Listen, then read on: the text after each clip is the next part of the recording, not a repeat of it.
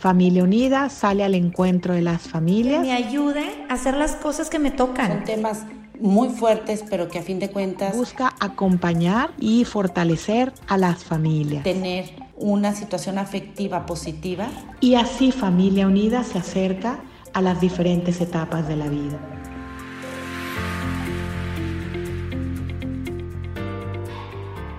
Muy queridas familias, es un gusto poder estar con ustedes compartiendo este espacio creado por Familia Unida para poder formarnos y en este caso específico recibir mejor el gran don que es Jesús, Dios con nosotros.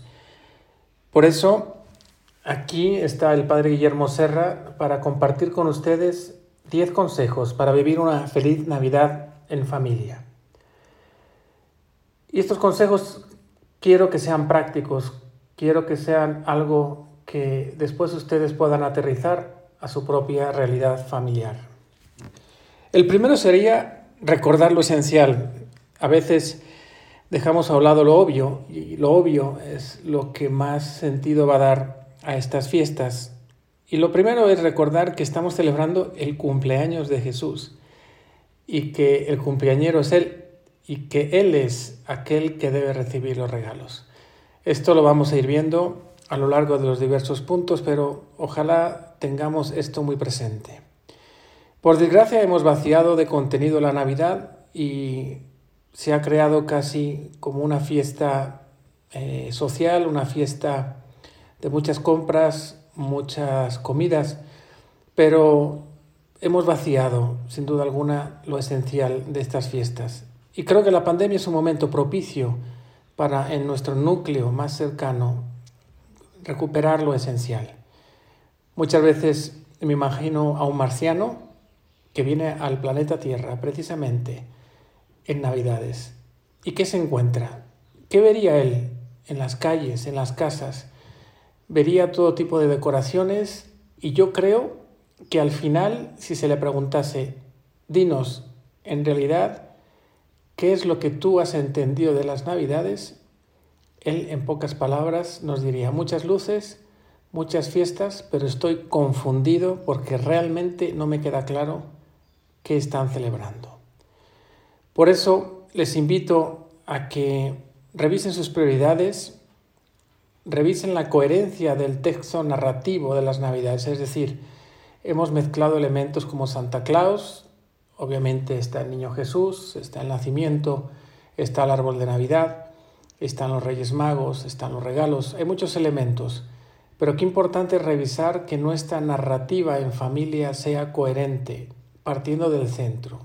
Y después sí, podemos tener cosas accidentales, pero el centro es Jesús. También es importante recordar que los gestos hablan mucho más que las palabras. Así fue la vida de Jesús. En Belén hubo muy pocas palabras y muchos gestos que nos entran por los ojos. Recordar esto y vivir así estas Navidades, con más gestos que palabras. La segunda recomendación, el segundo consejo sería prepararse bien. El regalo es Él y lo único que quiere es nuestro corazón. Aquí les dejo una iniciativa que puede ayudar en los días previos a la Navidad sería que cada miembro de la familia escriba una carta al niño Dios.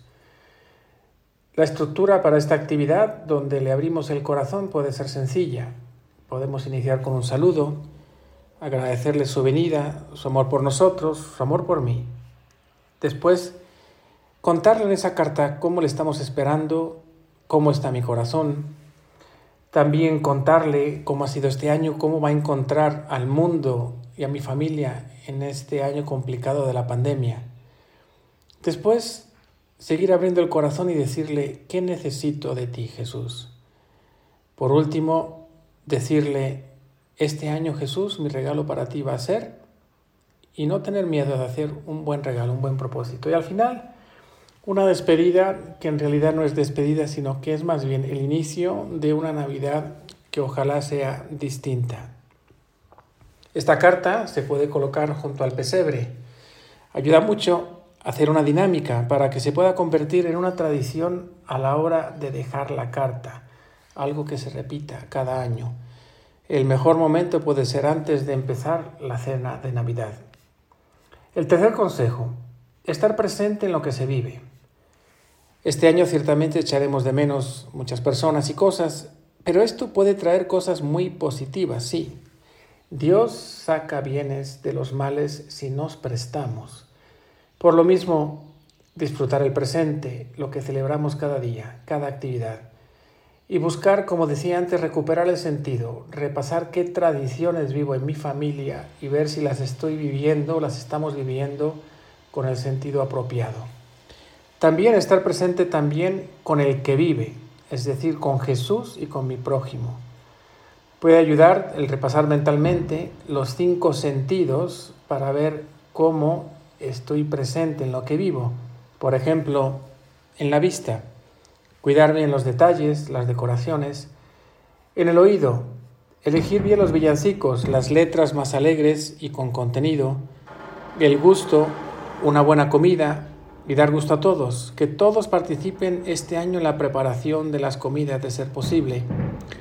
El tacto, aunque muchas decoraciones a esta altura ya están listas, tocar la Navidad con las figuras del Belén, hacer dinámicas con ellas. Cómo hemos echado de menos a tantas personas de la familia dentro de la prudencia, tocarnos, abrazarnos con la sana distancia.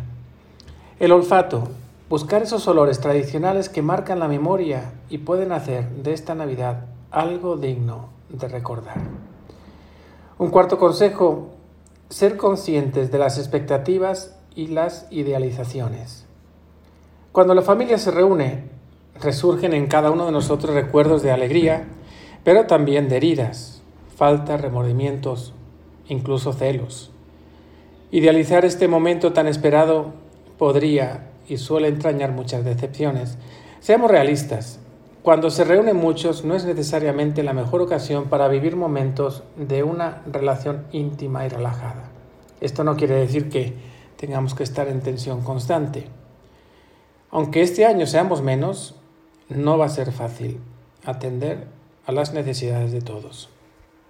Los roces, impaciencias, las incomodidades pueden ser elementos que nos ayuden a vivir mejor el espíritu de la Navidad, tal y como lo vivieron María, José y Jesús.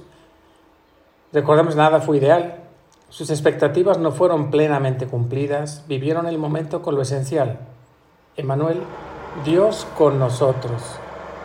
En quinto lugar, tener en cuenta los lenguajes de amor de los demás. Si mamá se agobia con la organización, le ofrezco mi ayuda.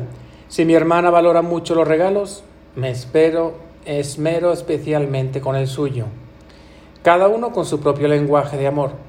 Conocerlos y reconocerlos y celebrarlos nos puede ayudar a dedicar algo de tiempo de calidad con cada persona, adaptándonos a su lenguaje de amor. Son cinco. Contacto físico, tiempo de calidad, regalos, actos de afirmación y actos de servicio. Estemos atentos los unos con los otros.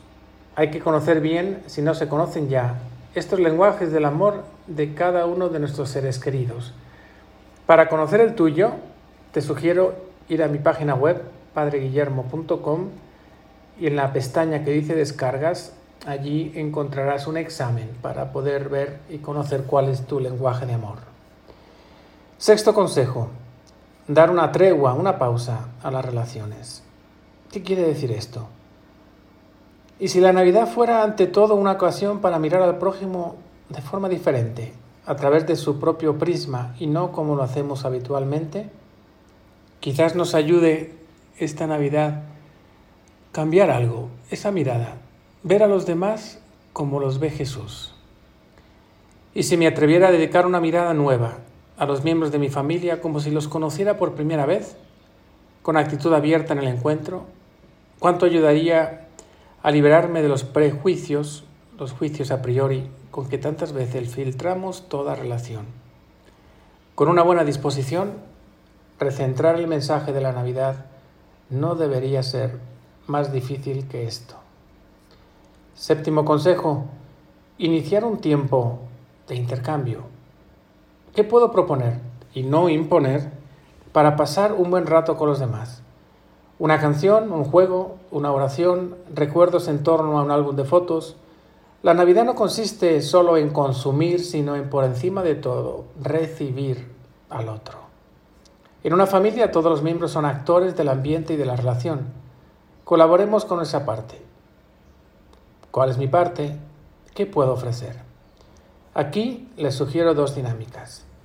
Para la cena de Navidad, sobre todo si hay niños pequeños, leer el Evangelio de San Lucas, donde se narra la Navidad, y que cada uno asuma un personaje del nacimiento. A medida que se menciona, lo coloca en el lugar apropiado y expresa en voz alta cómo se siente ante el nacimiento de Jesús, cómo se siente el personaje que está representando, que tiene en sus manos. Quizá al final de esta actividad también es el mejor momento para dejar esa carta al niño Dios.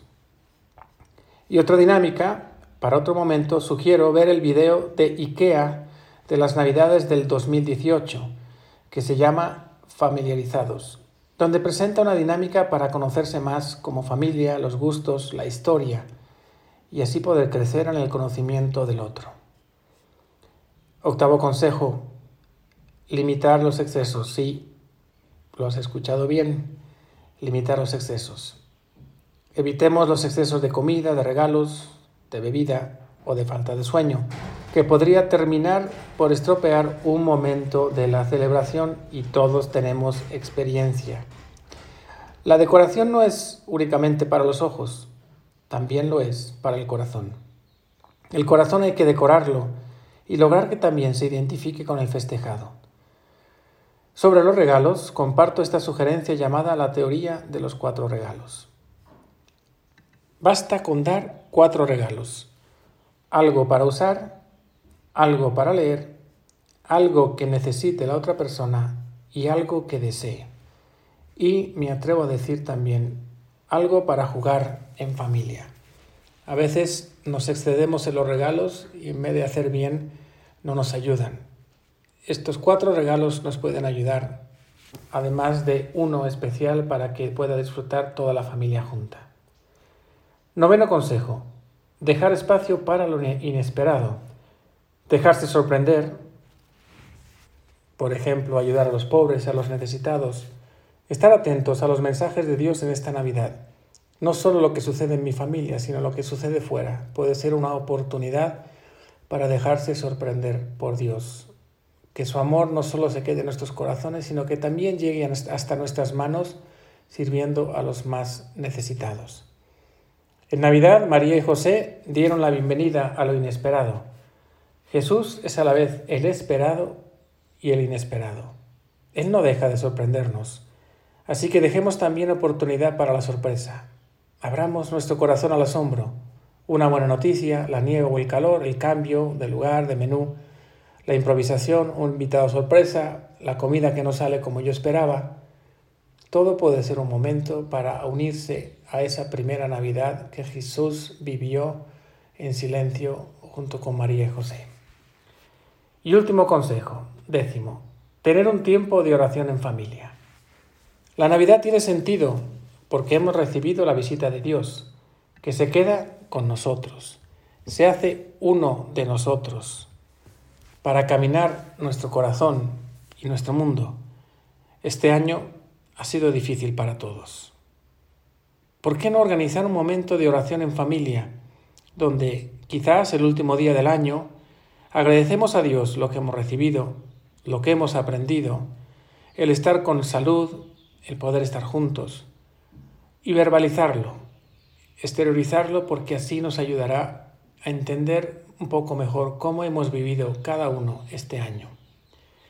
Quien agradece y levanta el alma a Dios en oración recibe su bendición de un modo más intenso y experimental. Pues muy feliz Navidad a todos, queridas familias. Que el niño Dios se haga presente en sus corazones y les alegre con su nacimiento. Espero que estos consejos les ayude, ojalá los puedan llevar a la práctica, si no todos, algunos, y que estas Navidades un poco más íntimas por el número reducido nos ayuden a identificarnos más con el regalo que es Jesús y les mando mi bendición en el nombre del Padre y del Hijo y del Espíritu Santo. Amén. Les ofrezco un recuerdo especial en la misa del día 24 y también les pido que recen por mí. Bendiciones.